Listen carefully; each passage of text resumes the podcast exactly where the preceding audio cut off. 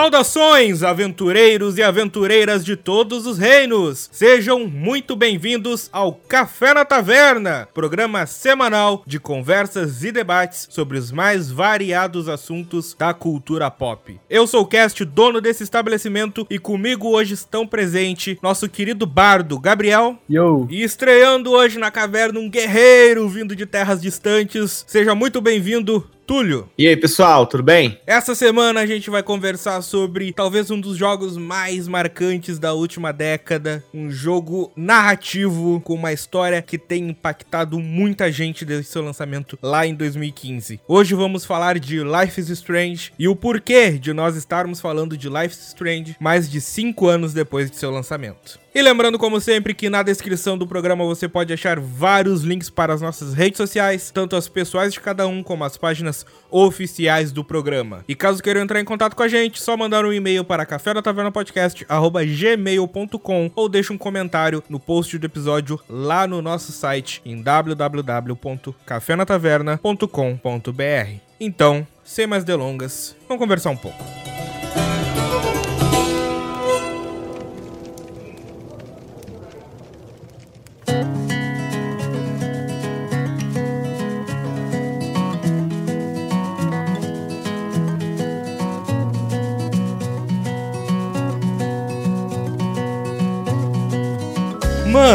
Tava pensando aqui quando a gente combinou essa pauta sobre o jogo em si. É estranho, porque em 2015 eu não tinha nada para conseguir jogar esse jogo. E eu me lembro que a primeira vez que eu tive contato com ele foi na primeira meia hora que o Zangado fez do primeiro episódio. E só o primeiro episódio, aquele primeiro trechinho lá do banheiro, cara, foi algo que eu fiquei olhando, mano, que que é isso? Não sei se vocês lembram assim do primeiro impacto que o jogo causou em vocês. Não lembro exatamente qual foi o primeiro contato. Provavelmente foi Alan ou BRKS Edu no YouTube fazendo um detonado. Mas foi bem isso. Tipo, vendo o primeiro episódio, eu já quis parar de ver e jogar. Porque eu queria saber o que acontecia. Eu mesmo queria fazer as escolhas. Não cheguei nem a terminar o primeiro episódio. Porque eu vi eles fazendo escolhas que eu não faria. E eu fiquei tipo, caralho, eu quero muito saber como que é isso. E aí eu acho que eu tinha um 360 na época. Tinha pra 360, não tinha? Sim, 360, PlayStation 3. E aí eu fui atrás na loja É. digital do jogo e comprei, mano. Uhum. Eu, no meu caso, cara, eu joguei o Remember Me. Não sei se vocês chegaram a jogar. Conheço só pro nome. Isso, aí é da própria Dontnod, né? Que eles lançaram junto. O Remember Me em 2013, só que eu só fui jogar ele em 2014. E já foi já próximo, acho que da E3, se eu não me engano, que foi que Life Strange foi anunciado, né? E3 2014, alguma coisa assim. E eu já tinha acabado de zerar, sei lá, Remember Me, alguma coisa assim. Tava muito recente pra mim. Daí quando foi anunciado, eu fiquei, cara, quero mais, entendeu? Porque eu gostei muito da narrativa do Remember Me. Gosto muito da protagonista até hoje. É uma das minhas favoritas protagonistas mulheres mesmo de videogame. E quando eles anunciaram algo também com mulheres protagonistas e tudo mais, só que em capítulos, né? E quase que um adventure game. E pra mim que sempre gostei de adventure games, eu falei, cara, quero isso pra ontem. Só que aí eu só fui jogar depois, quando o jogo saiu tudo de uma vez, porque eu sou desses. É verdade, porque a gente falando aqui muito tempo depois, a gente fica muito na cabeça o jogo completo. Só que na época ele foi lançado do jeito que a Square ama lançar, né? Que em episódios. E, cara, minha experiência com o jogo, ela foi, não digo bem diferente da de vocês, mas consideravelmente diferente porque eu não tinha onde jogar. Eu não tinha console, não tinha PC que rodasse. E a minha primeira experiência com o jogo foi vendo no YouTube, basicamente. Eu vi o Luba jogar, eu vi o Edu, que o Gabi mencionou, o Alan. E essa foi, tipo, a minha primeira experiência assistindo o jogo. E eu me lembro que era algo que, tipo, eu passava noites em claro vendo, tá ligado? Porque eu achava muito fascinante a mecânica, a história, a narrativa, os personagens. E eu queria muito saber como que terminava. E como o jogo era episódico, conforme ia lançando os episódios, eu via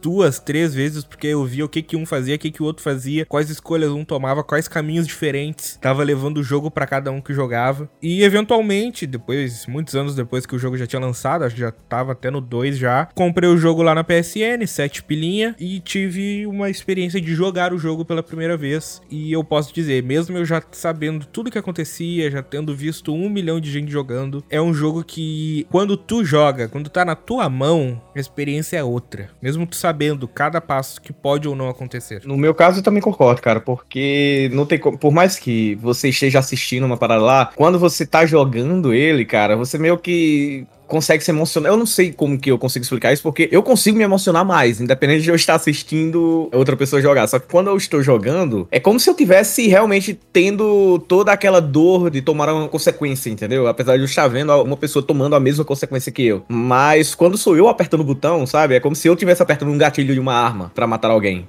Entendeu? Ao invés de mandar alguém matar. Ou ver alguém matar alguém, entendeu? Exatamente. Hum, eu acho que quando você tá assistindo, você tá ali. É como que nem se estiver vendo o filme mesmo. Você tá ali esperando o que, que vai acontecer depois de tal ato ali que você tá vendo acontecer que você não tem como mudar. No jogo tá tudo nas suas mãos, é tudo decisão sua. Claro que cada vez menos eles estão sendo assim, mas os Adventure Games sempre foram muito limitados, até porque é impossível fazer um jogo 100% livre, que você pode escolher fazer literalmente o que você quiser. Você sempre tem opções, mas estão ficando cada vez mais abertos esses jogos aí. Então, esse negócio de você jogar sem saber o que vai acontecer muda a experiência completamente para mim. Eu também não assisto, até pra não tomar spoiler. Uhum. Mas, claro, não tem como. Você, a experiência vai ser outra se você souber o que vai acontecer. Mas eu não consigo imaginar assim, eu sabendo o final, sei lá, e mesmo assim continuando jogando, eu iria jogar da mesma forma e iria me emocionar da mesma forma também. Mas não sei, cara. Até porque tem muitas pessoas que jogam, mas como você falou, né? A gente tá só assistindo, é como se assistisse um filme. Então a gente é, é o agente passivo daquilo ali, né? Então a gente não tem controle. E sem contar, eu posso dizer para vocês, já que eu tive essa experiência. Cara, quando tu tá vendo no YouTube, tu tá muito no automático. Ah, tu tá ali sentado, aí às vezes tu não tá no fone de ouvido, aí às vezes tu pede uma coisa, às vezes tá numa parte que tu acha chato e tu pula o vídeo. Então, quando tu assiste no YouTube, é uma experiência completamente diferente de quando tu tá jogando. Porque quando eu joguei, eu me lembro que eu vi detalhes, eu vi nuances que eu jamais tinha percebido no inúmeras vezes que eu assisti o jogo com outra pessoa jogando. É. E eu não digo apenas da narrativa narrativa, digo, dos cenários, dos próprios personagens, o peso que as escolhas têm quando tá na tua mão fazer essas escolhas. Porque assistindo é fácil dizer, não, escolhe isso. Mas e quando é tu jogando? Quando tá na tua mão?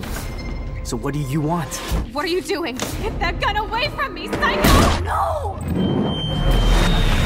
Life is Strange é um jogo que ele te recompensa muito pela exploração. Quanto mais você anda, quanto mais você lê coisas que tem no cenário, quanto mais você olha para as coisas e absorve o pensamento do personagem sobre aquilo que ela tá vendo, isso incrementa e te dá novas possibilidades. Tipo, ela pode ter ideias novas enquanto ela observa o cenário, pode liberar diálogos novos, liberar um conhecimento na personagem que ela vai poder usar mais para frente. Quanto mais você explorar, mais você vai ter vantagem. Só que às vezes, se a pessoa, se ela não gosta de ler, ela já tá ferrada, porque boa parte da exploração do jogo é ler documentos, não são documentos chatos, ao contrário de muito jogo, são documentos legais, interessantes e muito bonitos? A direção de arte do jogo, para essas nuances são absurdas, coisinhas que você pega no jogo para ler, todas elas têm uma arte muito bonitinha, fotos que você vê, são todas muito bem feitas. A exploração do jogo é legal pra caralho, só que não é para todo mundo. Por isso Life Strange se torna um jogo que não é para todo mundo. Eu tenho um amigo que tem um puta gosto para jogo, gosta gosta de jogos muito bons. Um dos jogos preferidos dele é o The Last of Us 2. Mas ele não consegue terminar o 1. Ele chega nas partes das explorações, vai, ele vai ficando achando chato e não consegue. E aí chega em umas escolhas que ele tem que fazer, aí a falta de exploração faz falta na experiência dele. Ele fica puto porque alguma coisa que ele deixou passar ia ser muito bom ali naquele momento e ele não pegou e tá ligado? Aí ele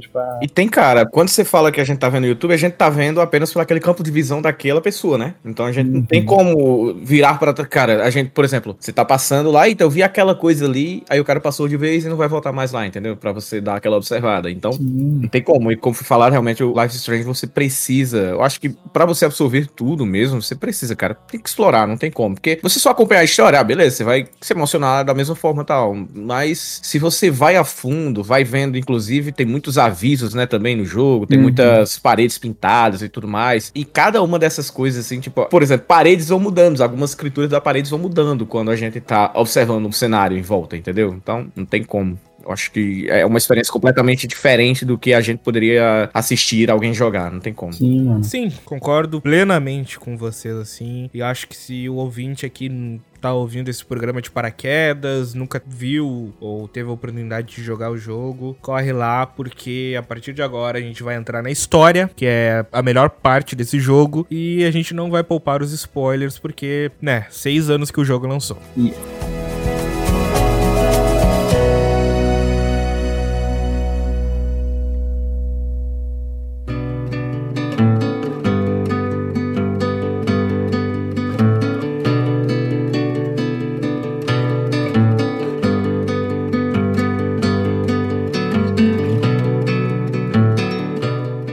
começando com a narrativa, eu já quero falar do episódio 2 ou 3, agora não me lembro ao certo, que tem uma punição ou uma recompensa que exemplifica exatamente o que o Gá falou no bloco passado, que é em relação à personagem da Kate. Se você não explora o quarto dela, ou lê as mensagens que ela manda, ou até mesmo se preocupa de fato, atende o telefone lá no bar na, naquela hora que ela liga, Uhum. é muito difícil que tu consiga salvar ela. Muito. Quase impossível. A maioria dos youtubers que eu vi na época que eu não tinha jogado, que não conseguiram salvar ela, foram justamente os youtubers que passavam correndo por qualquer coisa que tinha no cenário, velho. Aham. Então é um exemplo claro de como que o jogo te pune se tu não tá explorando o jogo como ele espera que tu explore. Sim, mano. E no Life Strange não adianta o quanto você tá acostumado com a saga, quanto você já jogou pra caralho, você ainda deixa coisa passar até hoje. Eu tô rejogando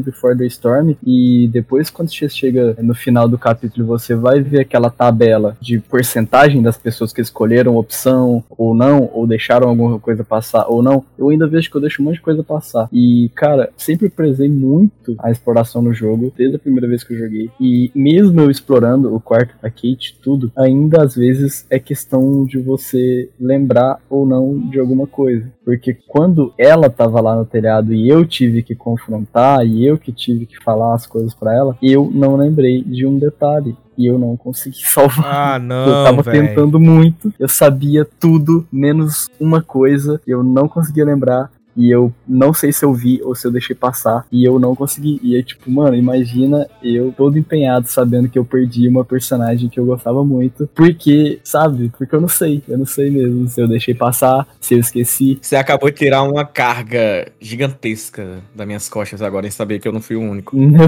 não foi, mano. Cara, nossa senhora. Eu acho que foi um primeiro momento assim que eu. eu Antes eu já havia me emocionado em algumas paradas e tal, mas nesse momento foi quando eu falei, caralho, sabe a parada do gatilho? Dessa vez fui eu que apertei, entendeu? Hum, essa parte foi muito forte pra mim, na moral. Fui eu que mano. apertei o gatilho, então, pô, puta que pariu, é complicado demais esse jogo. Essa eu não consegui acreditar. Eu literalmente, eu tava ali tão seguro que eu ia conseguir, que na hora que ela se jogou, eu fiquei, não, nem fudendo. Não aconteceu. Eu não sei vocês, mas eu não consigo ver o Life Strange assim como se fosse um jogo, sabe? Que você dá aquele, ah, vamos voltar, entendeu? É, não, na hora você sente, na hora você toma o, o baque, mano. Não tem como, cara. É realmente uma decisão assim que você fica, cara, se eu voltar ao save ou fazer alguma coisa, como existe em jogos, né? Que é jogo RPG pra caralho e tal, essas coisas, a gente volta e meia, né? Tem que voltar ao save porque deu merda, alguma coisa e É. tal. Mas, cara, em, em um jogo como Life Strange, brother, você. É, beleza, teve que acontecer. Shit happens, entendeu? É assim. Mas aí é que tá. A porra da protagonista volta no tempo. Então até que você raciocina isso, a coisa tá ali, tá acontecendo, já te dói. Aí você lembra, não, eu vou voltar, vou voltar no tempo. Tem uma esperança, né? No fundo, ah, É, você tem a esperança e você sempre volta. Toda merda que você faz no Life Strange 1, você volta e tá ok. Mas na porra da morte da Kate não dá. Oh! Não dá pra acreditar. Não dá pra acreditar, velho. É uma mecânica muito, muito, muito bem feita, né? Porque o jogo, ele te pune, porque tu não tá explorando como ele quer que tu explore. E segundo, ele te dá a mecânica perfeita pra situação. Só que quando chega na hora que ela mais seria necessária, ele te tira. Pra dizer, beleza, agora é tu e o que tu jogou até agora. Tá na tua mão. Literalmente, é isso que ele faz na situação da Kate no telhado. Tá na tua mão. Sim. Não tem viagem no tempo, resposta ali, errou, errou, acertou, acertou, salvou, salvou, não salvou, não salvou. E aí que entra num ponto interessante, porque fala exatamente das características que eu mais gosto no Life is Strange original, que são os personagens que eu acho que impactam demais, demais, demais a narrativa. Mais do que a própria Max ou a própria Chloe. O resto da turma tem personagens muito, muito, muito bacanas de se explorar. Mesmo aqueles que tem muito pouco tempo de tela, né? Muito pouca exploração. É divertido ver eles naquele ambiente, ou as formas como eles reagem ao que acontece naquela semana. Como o próprio Warren. Cara, as mensagens que ele manda pro celular da Max são as melhores. As referências, o negócio do pendrive. Legal que você tocou nesse ponto. É... Todos os Life Strange tem essa mecânica, né? Mas o personagem tem um celular, que é muito foda, que você pode receber mensagens e, sabe, não é só o que tá acontecendo ali no episódio na hora, você vai recebendo, tipo, os outros personagens vão vivendo enquanto você também tá jogando. Eles te mandam coisas e você, às vezes, até muda o rumo que você tá fazendo por causa de uma mensagem, tipo, muito louco. É, e outros personagens que aparecem menos ainda, como aquela mina mina de cabelo roxo, que eu não lembro o nome, que todo episódio tem alguma situação que tu pode voltar no tempo e evitar qualquer coisa. Alison, alguma coisa assim, eu acho. Caralho, nem ia lembrar o nome dela, nem fudeu. Não, é porque aí que tá. Eu lembro de alguns que, tipo, eu lembro que tem outro também, que é meio que. Ele, ele é um latino, né? Também tem outro. Que desenha. Isso, é o latino. Aí, por exemplo, eu não lembro mais o nome dele. Aham. E é legal ver como todo o clima interage, como tu consegue emergir dentro daquele mundo, porque falando desse latino que desenha lá, se tu vai lá, conversa com ele, deixa ele desenhar o rosto da Max, depois, não me lembro se é no mesmo episódio ou no episódio seguinte, acessando um dos computadores lá, tu vai ver nas redes sociais e ele postou o desenho e tá dando maior repercussão na internet. É esse tipo de coisa que eu acho que Life is Strange brilha. É quando ele pega os personagens e, tipo, você está em Arcadia Bay, né? Uhum. É fictícia, mas não é fictícia, porque é baseado no Arcadia Beach, né? A cidade. Mas você meio que se torna parte daquele mundo, mais do que em vários jogos, assim. Tem muito jogo que tenta colocar imensidão, assim, muito grande, mas como ele apresenta tantos personagens e cada personagem tem um papel importante, por mais que seja pequeno, mas ainda vai ser necessário, você se importa, começa a se importar com todos, né? Você, querendo ou não, por mais que aquele que você mais odeia, por mais aquele tenha antagonista, algum filho da puta, mais, você tá lá apegado, sabe? Você fala, bom, eu conheço, então eu sei que vai acontecer uma merda, né? Eu tive essa, meio que uma visão, né? Uma premonição que ela tem do furacão, né? Aham. Aí o que acontece? Você é apresentado a alguns personagens, e alguns desses personagens você vai se pegando, cara, eu amo esse personagem aqui. Do nada, sei lá, um capítulo, dois capítulos depois, você tá odiando, entendeu? e vice-versa. Isso não acontece só com um, é com vários. O meu principal, cara, é o Frank Bowers, o Frank lá do. O Frank. Cara, o Frank eu não sei, sabe? É uma coisa assim que começo odiando, fico amando. Amando não, mas começo a ter um pouco de. Cara, eu entendo, tá ligado? Em algum momento, tô entendendo aqui a parada. Sim. Eu tô entendendo qual que era a relação, entendeu? Entre ele e a Chloe e tudo mais. Cara, o cachorro, mano, tem isso que você tem. Puta merda. O velho. cachorro pode morrer. Cara, vocês não mataram o cachorro, né? Não, tá doido. Eu preferia me matar antes de matar o cachorro, cara, se eu conseguisse. Eu também. Tá doido, mano. Eu tive, não tem como. A minha screenshot favorita do jogo, inclusive até hoje, que eu, assim que apareceu, foi exatamente o final onde tá o Frank passando a mão no cachorrinho lá, que era Pomp, Pomp alguma coisa. Tá lá e, cara, você vê, né, o Frank, você fala, caralho. Quer dizer, essa cena aparece apenas para um final, né, inclusive, não é? Exato. So what do you want? What are you doing? Get that gun away from me, Psycho! No! E olha só que interessante, a gente tá há mais de 20 minutos conversando e a gente não falou do plot central. Pois é. Porque tem algo em Life is Strange que me lembra muito o que o George Martin faz em Game of Thrones, porque ele tem uma grande história acontecendo. A Max viaja no tempo, tem um furacão que vai destruir a cidade. Só que mesmo assim, com toda essa macro escala, tem tantas histórias acontecendo em micro escala. Tu tem toda a história da Max com a Chloe, tu tem toda a história do pai da Chloe, tu tem toda a história da discussão familiar lá com o padrasto, tu tem a história do Jefferson, tu tem a história da Kate, tu tem várias intrigas escolares, colegiais lá entre os alunos. O jogo começa com uma briga escolar, né, cara? Aparentemente é uma coisa pequena, né? É. Tipo, ah, às vezes você imagina até que é um namorado e um namorado, né? Que é o Nathan e a Chloe. Uhum. Estão lá discutindo por uma besteira e do nada, né? Você é apresentado pra principal função do jogo, né? Nesse momento. Uhum. No banheiro lá. E, tipo, aparentemente é uma coisa simples, entendeu? E vai estrambelhando numa parada gigantesca, cara. E são tantas camadas e camadas e mais camadas de várias coisas que podem ou não acontecer. Tipo, tem um milhão de escolhas que dá pra ser feito no meio do jogo com um milhão de personagens. Tu pode matar ou não a Kate, tu pode demitir o David ou não. Uhum. Então, é um jogo que ele é muito bem feito nesse sentido, tá ligado? E tudo isso, todas essas características, elas formam algo que eu gosto de chamar que é a vibe de Life is Strange, porque ele tem uma vibe muito diferenciada, uma vibe que eu nunca senti em nenhum outro jogo. Sim. Porque é a direção de arte que o Gá já citou, a trilha sonora, porque pelo amor de Deus, esse provavelmente é o programa que eu mais tô gostando de editar, porque a trilha sonora desse jogo é de outro nível. Sim. O clima da cidade, o modo como a edição durante as cutscenes vai lidando. Cara, o começo de cada episódio é muito, muito, muito bom. E os finais, igualmente, também, né? Exatamente pelos sinais que eu falo, era impossível de eu conviver sabendo que eu só iria conseguir jogar daqui a dois, três meses.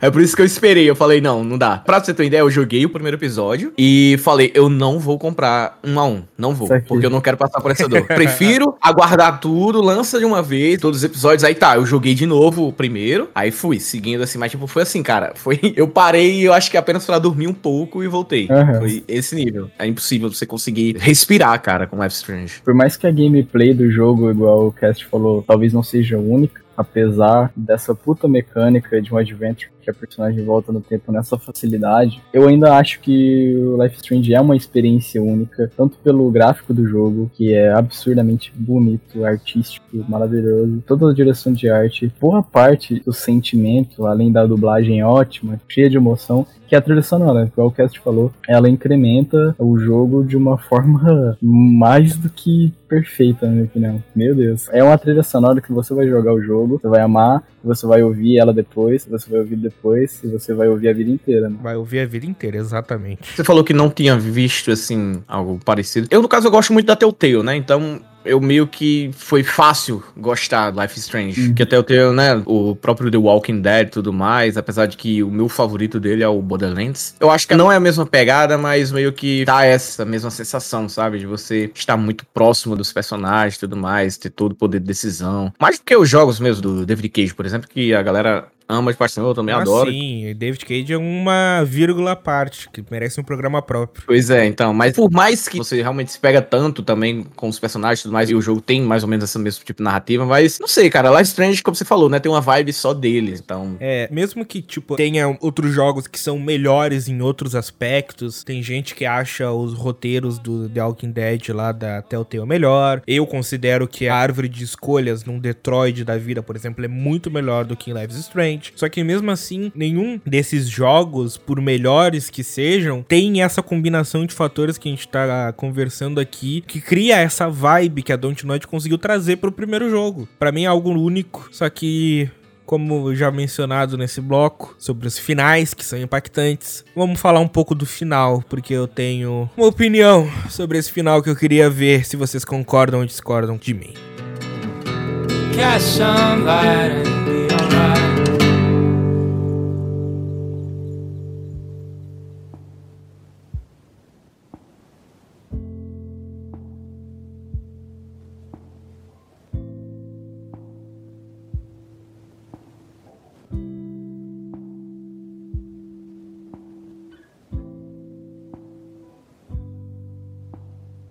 Cara, eu não gosto do final do jogo. E não é nem muito por conta do. Ah, você tá falando de qual final? O final que ela salva a Chloe ou o final que ela salva a Arcadia Bay? Aí que tá, eu não gosto dessa escolha. Porque, pra mim, eu acho que empobrece o roteiro demais. Como a gente falou nos blocos anteriores, eles trabalham tão bem tantas outras narrativas que impactam e desenvolvem muito bem a história ao longo de todos os episódios, tu chega no final e a escolha A ou B pra mim é broxante. E pra mim, sinceramente, eu não sei como que vocês jogaram, eu não sei como é que é a relação de vocês com a Chloe, só que eu não consigo ver a Max botando fora a cidade inteira pela Chloe. Desculpa se você discorda, mas eu não consigo. Eu acho que o final ele faria um sentido tão maior se fosse apenas as duas percebendo que não tem o que fazer, que o único jeito de salvar todo mundo seria deixar a Chloe morrer. Eu acho que seria um final muito mais impactante do que abrir um menuzinho e escolher quem tu quer matar, basicamente. Que não é quem tu quer salvar, né? Quando abre o menu no final é sacrificar Chloe, sacrificar Arcadia Bay. Eu acho que essa escolha empobrece o roteiro, tira o impacto que traria de um final cíclico desse, beleza? Apesar de tudo que vivemos, apesar de toda a relação construída, pra salvar a cidade, nada disso pode acontecer. Eu acho que é um final muito mais impactante do ponto de vista narrativo do que dar essa escolha ao jogador, se não é uma escolha tão bem trabalhada assim, como eu já citei também, que muitos outros jogos trabalham a escolha final melhor. Life is Strange é um que eu não acho que a escolha final é boa, porque, sei lá, pra mim é como se eu chegasse no final e tivesse uma parede, não senti um, o final desenrolar naturalmente, como todo jogo, todos os episódios se desenrolaram naturalmente. Eu até concordo que bater nessa parede e ter que escolher ir pra esquerda ou direita, A ou B, e escolher o que você faz, eu até concordo que podia ser algo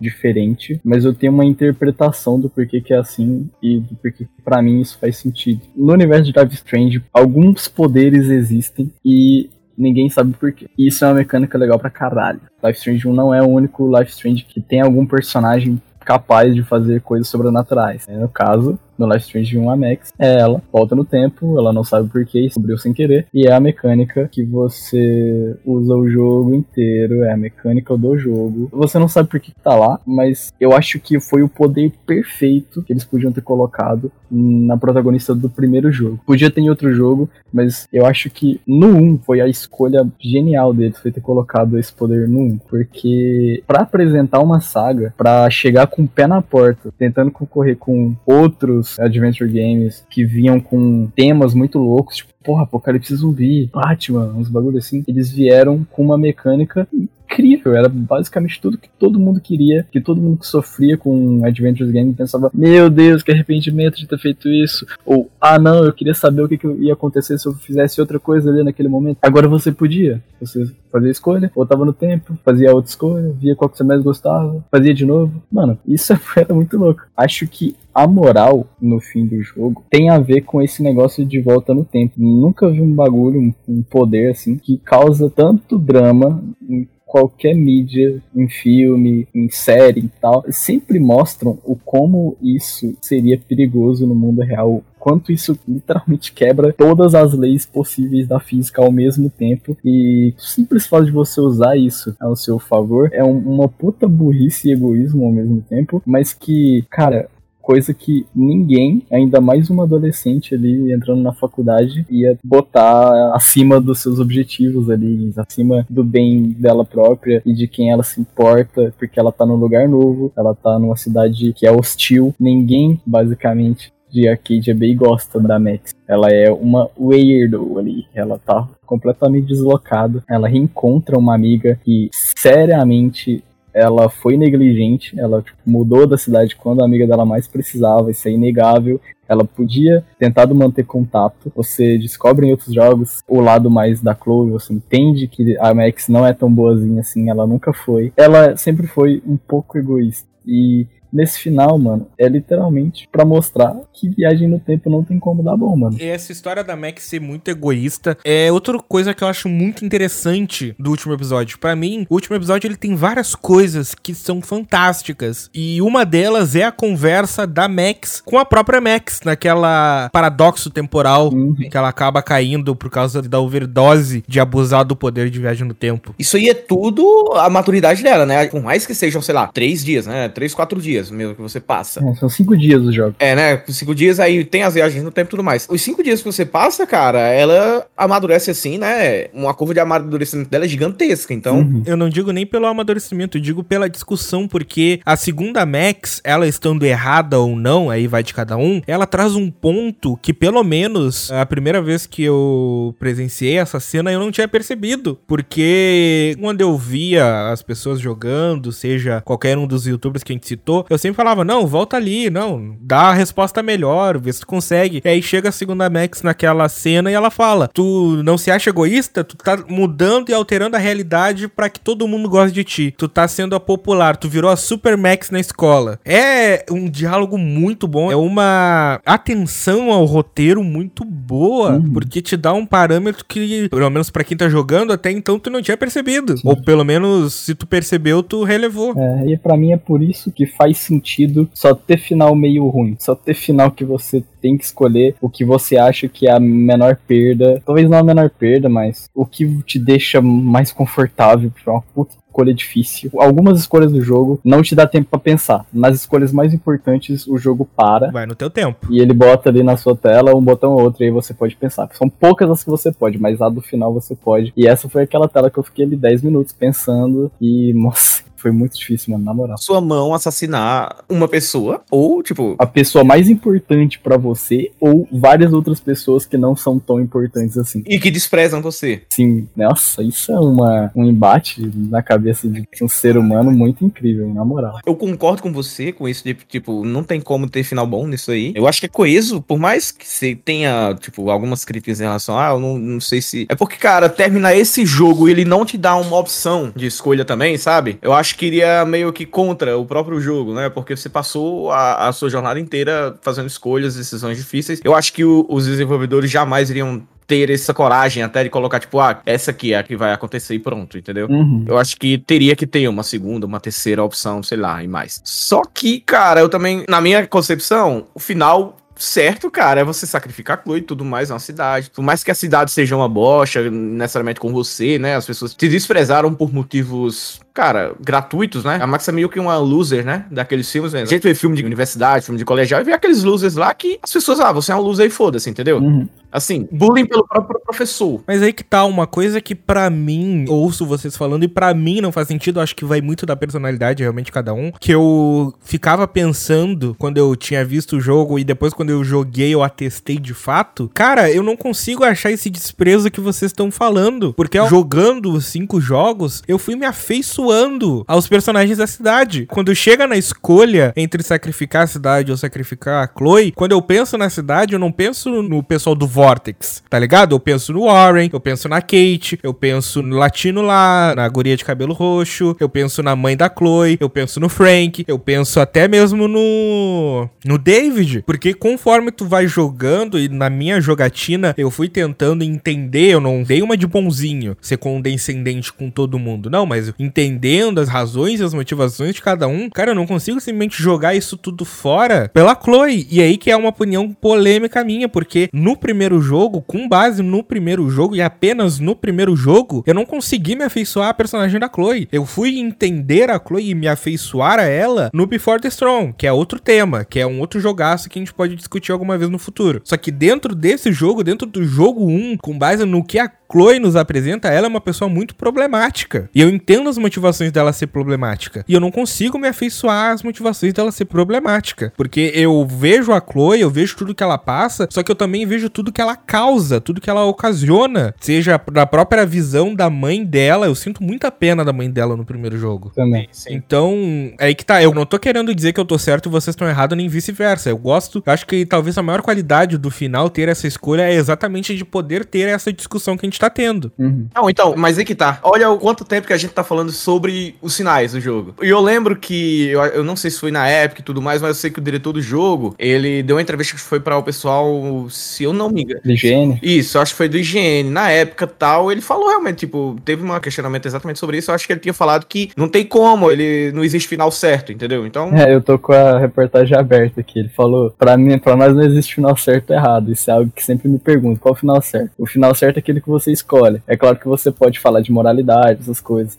Mas no final a escolha é sua. Então, se o jogador escolhe sacrificar Cardia Day pra salvar a Chloe, pra mim essa é uma escolha perfeitamente boa, porque é a escolha do jogador. Pois é, cara, porque cada jogador tem, por exemplo, você, nós aqui, cada um de nós três aqui tivemos uma determinada experiência com o jogo, entendeu? Então não tem como a gente imaginar que cada pessoa teria a mesma decisão. É tanto que a gente viu, né? A gente termina as missões e a gente vê o percentual de cada escolha da maioria das pessoas, né? Que jogaram o jogo. Uhum. Isso. Então a gente vê, cara, quando termina algumas missões que eu falo, caralho, como alguém escolheu isso aqui? Você é louco? Tu é um maluco, entendeu? Todo o intermission, né? Que é esse momento que você termina uma missão e você vê essas estatísticas globais, cara, e não tinha uma, em uma única missão que eu não terminasse falasse, caralho, como que alguém escolheu isso aqui? Não é possível. Você ficava meio assim, caralho, pô, essa maioria de pessoas não pensaram assim, igual eu fiz aqui, eu fiquei na minoria, caralho.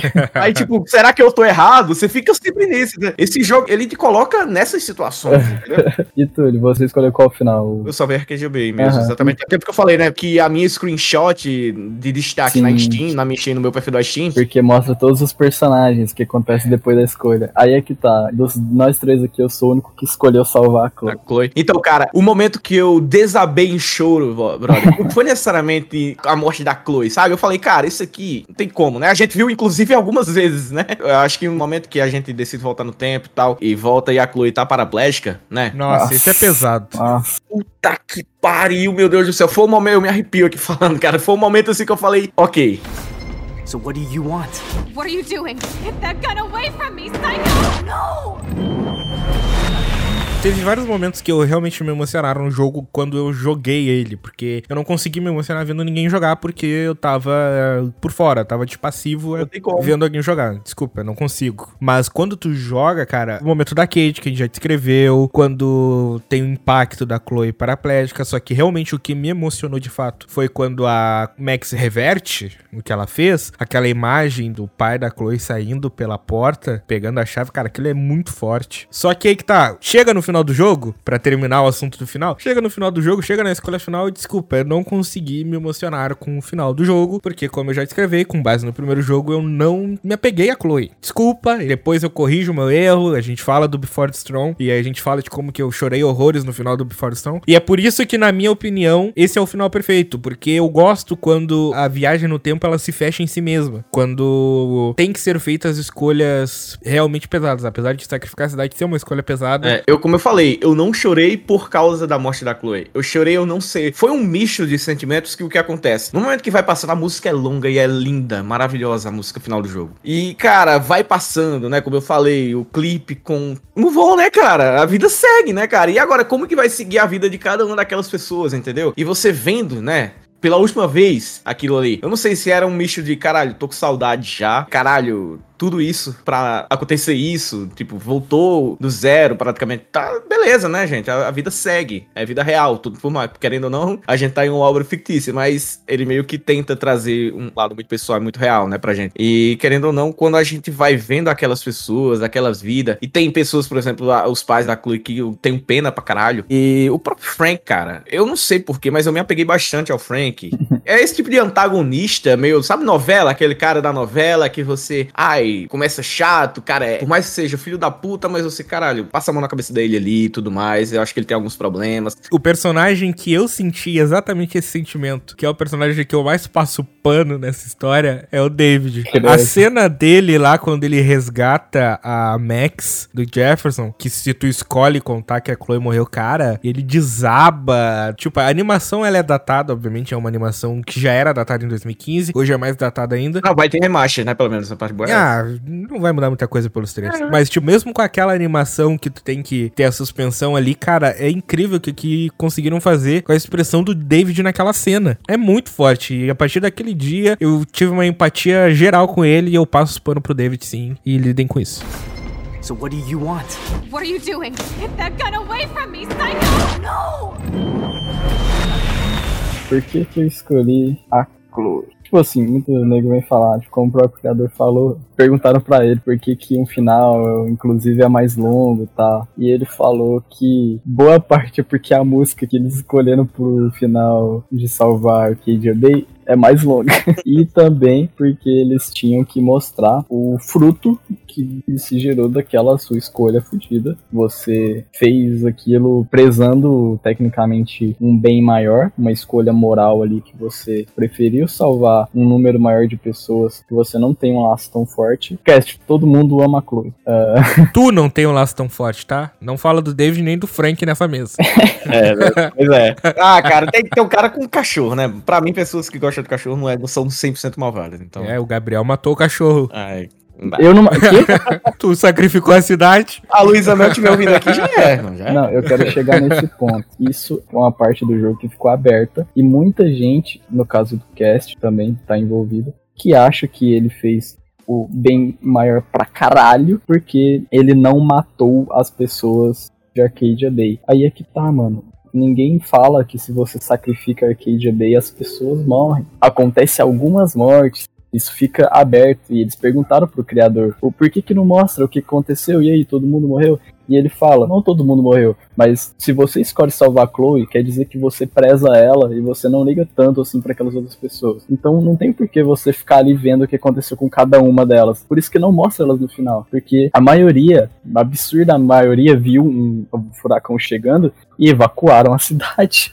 Isso é meio óbvio. Queria mostrar mesmo, tipo, ah, então, caralho, Muita corre. gente acha que todo mundo morreu. Não, não, não. É porque normalmente um furacão, né? Você tem a visão dele, dá pra você conseguir fugir, né? Então, Mas todo mundo que tava na lanchonete morreu, cara. Ela é mostrada totalmente destruída. Mas, Mas não foi todo mundo da cidade que morreu. é isso só na lanchonete tava o Frank, só na lanchonete tava a mãe da Chloe, tava o Warren. É uma minoria que não conseguiu E é a evacuar. minoria que mais tu se relaciona ao longo do jogo. exatamente. Ah, é pra ter alguma perda, né, porra? Porque se fosse um monte de prédio, foda-se. Muita gente ia ficar ali numa crise econômica econômica, ok. A Arcade AB já tava numa crise econômica. É, é, mas eu tô falando, as famílias perderam todos os bens materiais. Isso já ia ser uma perda. Mas não, pra- não pra Max, porra. A Max tá cagando. mas pras famílias ia, ia ser um impacto ferrado já na vida de todo mundo. Perder a casa, perder o trabalho, perder tudo, perder a cidade inteira. Eu entendo os argumentos do Gá, tipo, eu concordo com isso, eu falei isso, tipo, não tem final certo, assim. Eu não gosto do fato da escolha ser A ou B. Uhum. Eu acho que o jogo podia ter desenvolvido pra ter múltiplas escolhas mais do que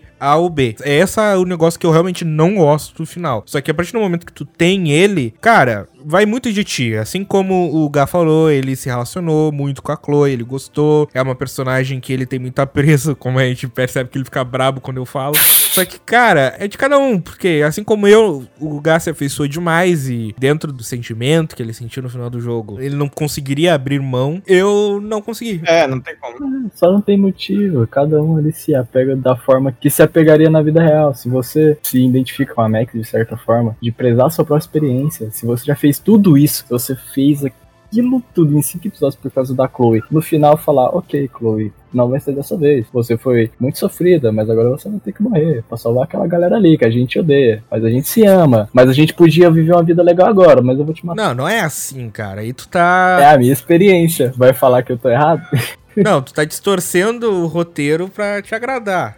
Então, mas eu concordo que o, o jogo é isso, cara. Ele, você tem que Você realmente- fez tudo pela Chloe, no final você não vai querer a Chloe. Você tem que ter- fazer o que é aquilo que é certo pra você. Então ele vai te agradar de alguma forma. É, eu coloco muito em relação a filmes, sabe? Aqueles filmes que deixam finais em aberto. Por Uhum. exemplo, a moeda lá do Inception, entendeu? Esse tipo de coisa. E, e se o Christopher Nolan chega e fala, não, gente, aconteceu isso, eu vou ficar, cara, não faz isso, entendeu? Desde de, de Cidadão Kane com Rosebud, que é provavelmente o primeiro tentativa de final em aberto, assim, que a gente conhece até de cinema principal, o mais famoso até, né? Sim. E termina até hoje. Tem 70 anos, né, cara? Mais de 70 anos, quase 80 anos o Cidadão Kane e até hoje Rosebud. É o que é Rosebud pra você? O que é Rose- Rosebud pra você? Ah, e antes que isso, até a pergunta mais angustiante de toda a literatura brasileira: a Capitu traiu ou não o Bentinho? Existe isso na cultura e na arte em si, narrativas e história. Uma brincadeira que eu fiz ali, porque pra mim, eu acho que a cena, quando tu escolhe sacrificar a Chloe, ela é muito pesada. Ela não é simplesmente a Max dando de ombro e, é, tentei. Não, é impactante, é pesado, é a realidade da viagem no tempo e todo o peso caindo de vez, porque até aquele momento, pelo menos na minha experiência, eles não tinham sacado que era o universo tentando matar a Chloe. Aconteceu várias coisas estranhas, o Jefferson matou a Chloe numa dessas realidades, e acontece, só que naquele momento em que as duas percebem de fato que tudo isso, tudo que tá causando e todas as possíveis mortes, tudo que aconteceu durante toda essa semana é exatamente por estar mantendo a Chloe viva, eu acho sensacional, narrativamente falando. E eu gosto desse impacto que causa, assim.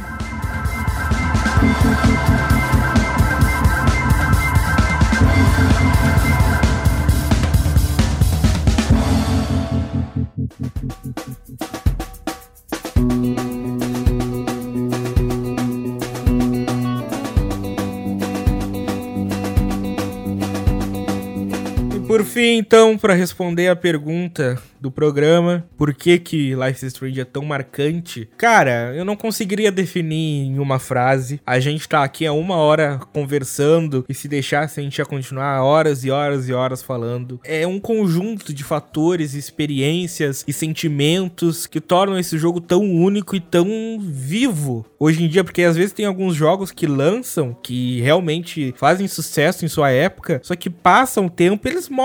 Ou viram grandes clássicos ou morrem. O Life is Strange é um jogo que eu considero vivo ainda. Porque mesmo com as limitações que o Guy escreveu de um jogo Adventure, mesmo eu achando os gráficos datados, a direção de arte não é datada, a direção de arte é lindíssima. A trilha sonora, que a gente já citou, é inacreditável. O roteiro, apesar de eu não gostar de alguns fatores do final, o roteiro ele é primoroso durante todos os episódios. Então, se você jogou, não jogou, se tá ouvindo esse programa de paraquedas, ou se é um fã da série, ou não gosta, sei lá o que que tá fazendo ouvindo a gente é aquele jogo que de tempos em tempos dá vontade de voltar só pra dar um oi. Pelo menos é o sentimento que eu fico. E a gente vai ter motivo pra rejogar esse ano, hein? Vai sair o remaster do 1 e do Before the Storm. E eu tô só esperando, mano, dar aquele jeitinho de jogar. A minha ideia é exatamente fazer, tipo, maratonar uma série, né? Que vai ser uma nova Uhum. temporada, entendeu? A gente vai voltar tudo de novo e vai. Mas, ô Square, eu não pago 400 reais em Life is Strange. Cara, inacreditável. Inacreditável, pelo amor de Deus. Vai ter noção do jogo que tu tá fazendo. 400 reais? Tá dando uma DA? Não é noção de um jogo, é nenhum jogo. Pode ser o melhor jogo do planeta, cara. 400 reais não. Tipo, 350 eu já tô achando inacreditável. E 70 Ah, dólares mas que. sempre tem aquele joguinho que tu passaria pano se lançasse a 400 reais. Ah, cara, não sei não. velho. GTA Pra 6 mim, a 400 reais eu passo pano, Não, desculpa. não, não. Talvez no eu, eu passasse, mas porra. É, então. Mas eu indico jogar, tipo, se alguém for jogar, não sei se vocês jogaram pela segunda vez, ativar o modo de comentários do diretor. Caraca. Acho que eu nunca joguei assim, não. Eu nunca joguei assim também. Tem a opção de você colocar comentários do diretor e sempre vai aparecer, sabe? Da hora, Em algum momento você pode ouvir o diretor falar sobre determinada coisa. Você me deu um motivo para rejogar, obrigado. Pois é, então é, é outra narrativa, entendeu? Outra coisa, você tá vendo pelo lado do criador. Por mais que você. Querendo ou não, né? A gente, por mais que a gente imagine que tem uma liberdade gigantesca, mas ainda continua sendo uma pessoa que fez aquilo tudo ali por você, né? Então você tá naquela show de Truman, entendeu? Não tem como. Exato.